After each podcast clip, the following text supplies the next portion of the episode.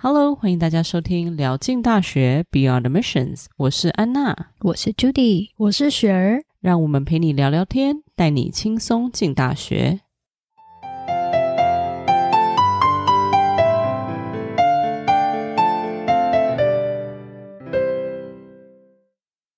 Hello，欢迎大家回到聊进大学。今天呢，我们要讨论一个非常有趣的主题。为什么想到聊到这个主题呢？就是因为我们一直在做独立升学顾问以来，我们常常常常遇到家长问我们这些问题，或者是说我们自己在跟学生相处的时候，有遇到家长跟学生亲子关系出现状况。那当然，我自己是独立升学顾问，听过很多的家长告诉我们说，他们之所以来找我们，需要我们的协助，其中有一个部分就是因为孩子总是听不进去家长给他们的建议。但是都是很愿意听顾问或者说其他的专家给他们的意见。今天我们就花点时间来聊聊亲子关系，在高中尤其在申请大学这段时期里面，到底应该怎么处理？还有我们遇到的一些经验谈。我们要不要先直接问一下我们的？又要说资深，有一位家长不资深，没有很因为，不资深的家长，家长代表朱棣来跟我们分享一下他自己本身跟小孩子相处的一些经验。是，就刚才听安娜老师来讲哈，就很有感触，因为我当初就是啊，把我儿子交给别人的顾问去做，因为我就是不想要有任何在这个做吗？对，没有完全自己还是 hands off 比较好，对不对？完全对，我就我每次都跟别人讲说，我连我儿子的那个 essay 一个字都没有看。我到今天都不知道他写了什么，不只是没有参与那个过程，连最后的结局我都没有看。我只知道他进了什么学校，但是他进了什么学校，最后的选择也不是我给的，一切放手给他去做，就是为了不想要在这中间有冲突。因为我们看了太多，对，我觉得朱莉真的是我看过最放得了手的家长。说真的，尤其是自己又是专业的独立顾问，所以对，因为如果尤其自己又有这些专业知识，小孩哪里做的没不好，或是说哪里你觉得就是很难去忍住自己那个 urge，就是说跳进。去做一下下一下指导期，对不对？对，所以朱迪，我觉得朱棣这这一块也要对这一块真的也要分享。我们跟大家家长分享一下你是怎么做到的？对，基本上就先付钱啊，付完钱以后就做到了。因为你付钱了嘛，你就不想浪费钱，所以你就想说好，既然 既然老娘付了两万块，那我这方法还是挺幽默的。对，就不要再管了，免得白白交钱。我觉得就是要相信你自己交出去给的这个、嗯、呃独一读文，然后你相信他专业，然后还有就要相信说你自己教了这么多年的小孩子，他应该已经是有独立的思考能力，还有一个很清楚的头脑，知道你自己未来路要怎么走。而且大学不是你在上吗？大学是你儿子在上，是你女儿在上，对不对？但讲真的，我觉得我们实务上遇到真的能够做到的人，其实真的不多。我自己觉得我也难保证，嗯、我以后将来真的我的孩子念高中，嗯、对啊，我到底有没有办法做到那么 hands off？说实在，我自己也是现在也说不出一个准。但我想问一下你们哦，你们自己觉得说，就是不管是我们在实务上的经验，或是说真正当家长的经验，你们你们觉得在整个高中啊，还有大学的要申请的这个阶段，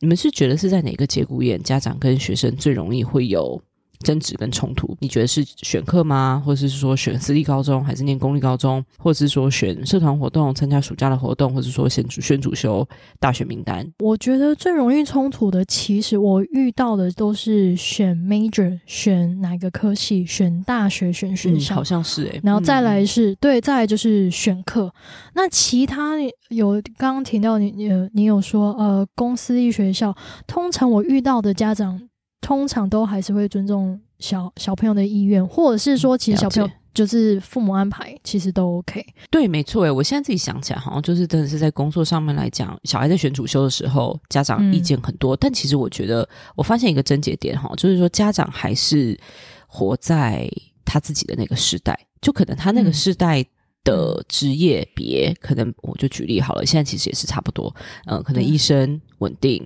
律师稳定、嗯、啊，工程师有前景，一对不对？工作是那女孩子的话，嗯、OK，那老师、会计师这种比较稳定的职业，都是家长会觉得说、嗯、OK，至少我。了解这些职业，我知道我小孩之后不会饿肚子。是、嗯，但是我觉得其实这些就是我们同时可以教育家长的地方。有时候我们推荐学生一些主修，比如说啊，我推荐你去念传媒 communication，家长会说传媒在做什么？就在电视上就是露露脸。传媒涉及的领域其实非常的广，跟广告啊这些其实都有相关。但是家长其实的了解真的是太局限了，嗯、导致说他们给孩子的建议其实也不会是百分之百正确，而是自己一心觉得是对的事情。是朱迪，你觉得呢？拿我自己家做 example，拿我儿子做好了。我我儿子从小就很喜欢海底生物，然后他那个时候啊，十一年级去见这个 college counselor 的时候，他们就问他以后你想读什么，他就说他想要念 marine biology 哈。可是呢，就在他准备了一年半整个时间都觉得是要走这个 marine biology 的时候，最后进了 San Diego UCSD marine biology 哈。最后申请完毕拿到这些东西的时候，他突然觉得说，哎，我也没有一一定要念那个 marine bio 啊，我也可以念 business，我也可能去念这个那个。就你这么想要去读的一个东西，然后你所有的准备也都是为这个东西，然后你最后进了这个这么好的一个学校这个系，你在突然这一个刹那，他就觉得说，哦，也许可以去 business，可能 finance 啊，可能会前途比较好啊。因为他突然觉得说，他如果念 marine biologist 的话，可能以后只能去一个水族馆工作啊，或是做一些研究哈。就是在实质上面，他突然一下可能长大了哈，十八岁，或是说不知道当下是受了朋友的影响呢，还是说是自己？可这个的确从头到尾不是我。我去跟他多啰嗦的事情，说，哎，你念这以后没事干好，或者没出息，只能去做个小研究，这样倒没有。重点就是说，他就决定去了另外一个学校，然后去了另外一个学校后呢，周周转转，他最近 declare major 还是 marine biology，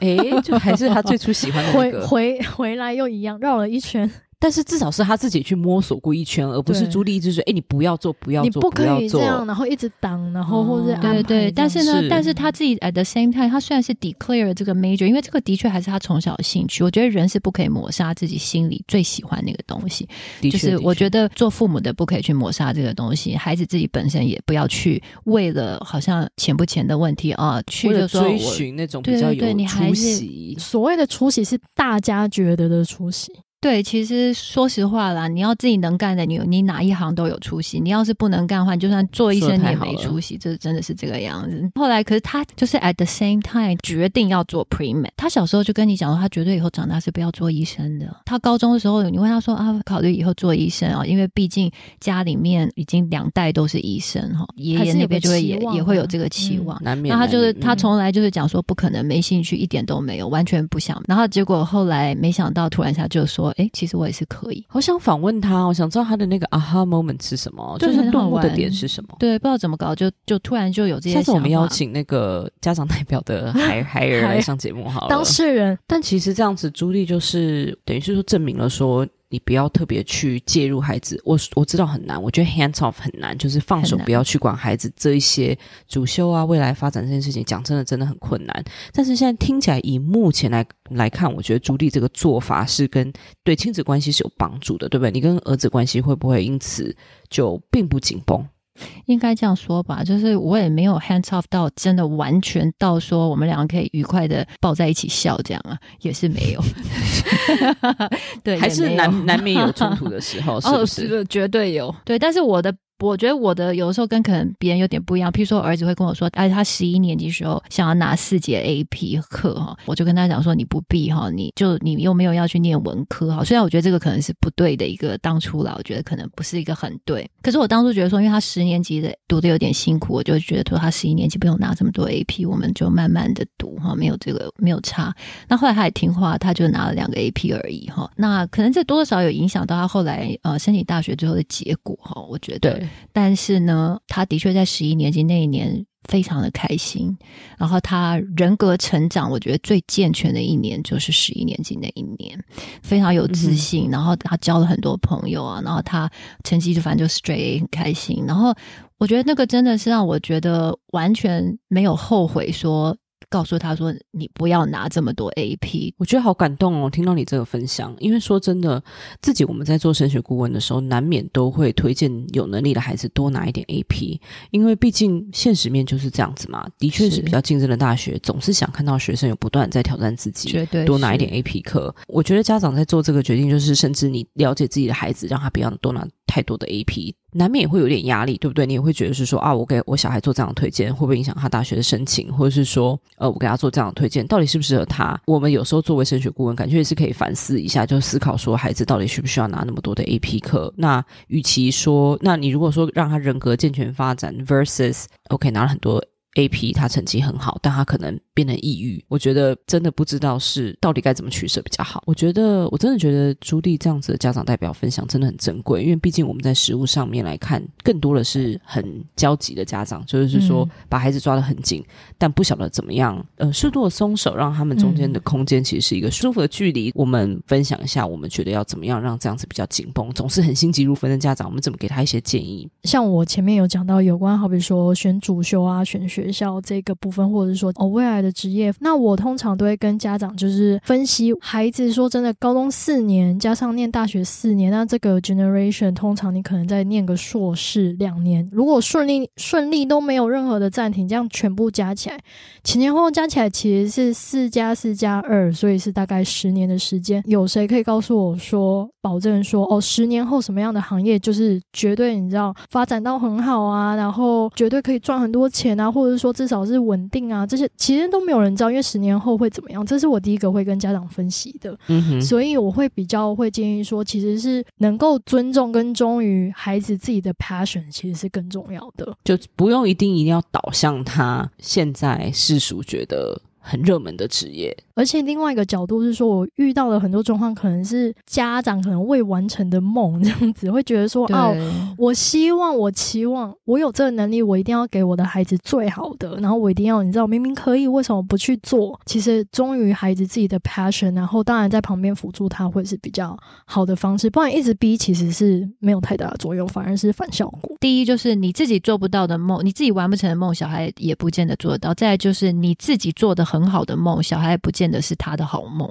啊，可能所以说没有没有什么一定要干什么的，我觉得哇，朱莉这集讲了太多，就是精辟的良言，就是不断的让我觉得。嗯，真的，我就是很同意耶。遇过很多的家长跟学生，然后偶尔听到这样子家长的反馈，我会觉得说真的是很珍贵。就家长能够这样子想，我觉得其实是很难得啦。点，但是我还是要讲哈，就是我自己也也是中间有看不开、烦恼，然后跟他吵架或者什么各种各样的经历，我觉得都是很正常，每个人都家里面都会有，只是说严重性或者是说吵多大。嗯、可是我是觉得都没有必要了，应该是要相远一点哦。就是大学不是你。最最后的终点，尤其是如果你要念呃特别的专业的话，那更是很多年嘛。家长要理解一下，最重要的一件事情是你在逼。我刚刚在讲，呃，很多时候都是你你的期望跟也许你的孩子的能力有点不太一样。刚刚讲为什么我让我儿子十一年级不要拿这么多 AP，就是因为我看他十年级念的辛苦，我就不觉得他应该要跟着其他人一样拿四节 AP。到了十二年级，他就跟我讲说我要拿六节 AP。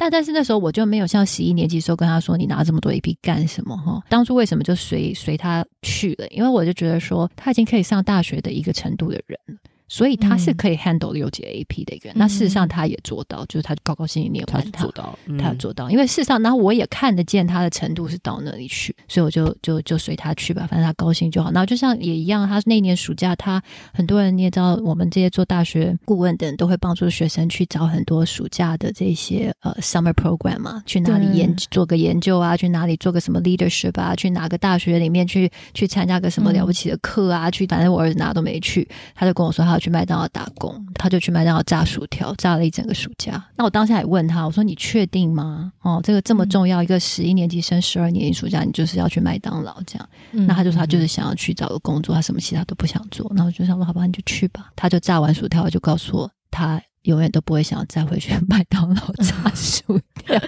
那也很好，因为他知道赚钱不容易，他知道这些工是不好打，就人生经历啊，人生历练。我觉得就是学到的课程就不一样，学到课程不一样，而且我觉得这个非常重要。就是十一年级升十二年级暑假，我觉得重要的点还有一点就是你让他 ready 去长大，去独立生活，去知道外面的日子是怎么过。那工作这一点其实是呃很很 push 小孩长大的一个方式。嗯，我我觉得 Judy 讲讲到一个点出一个很大的重点，就是说我听起来你是很相信孩子有长大的能力，以及相信他尊，以及还有尊重他的决定。我觉得这一点是这某个程度也是家长放手的一个方式。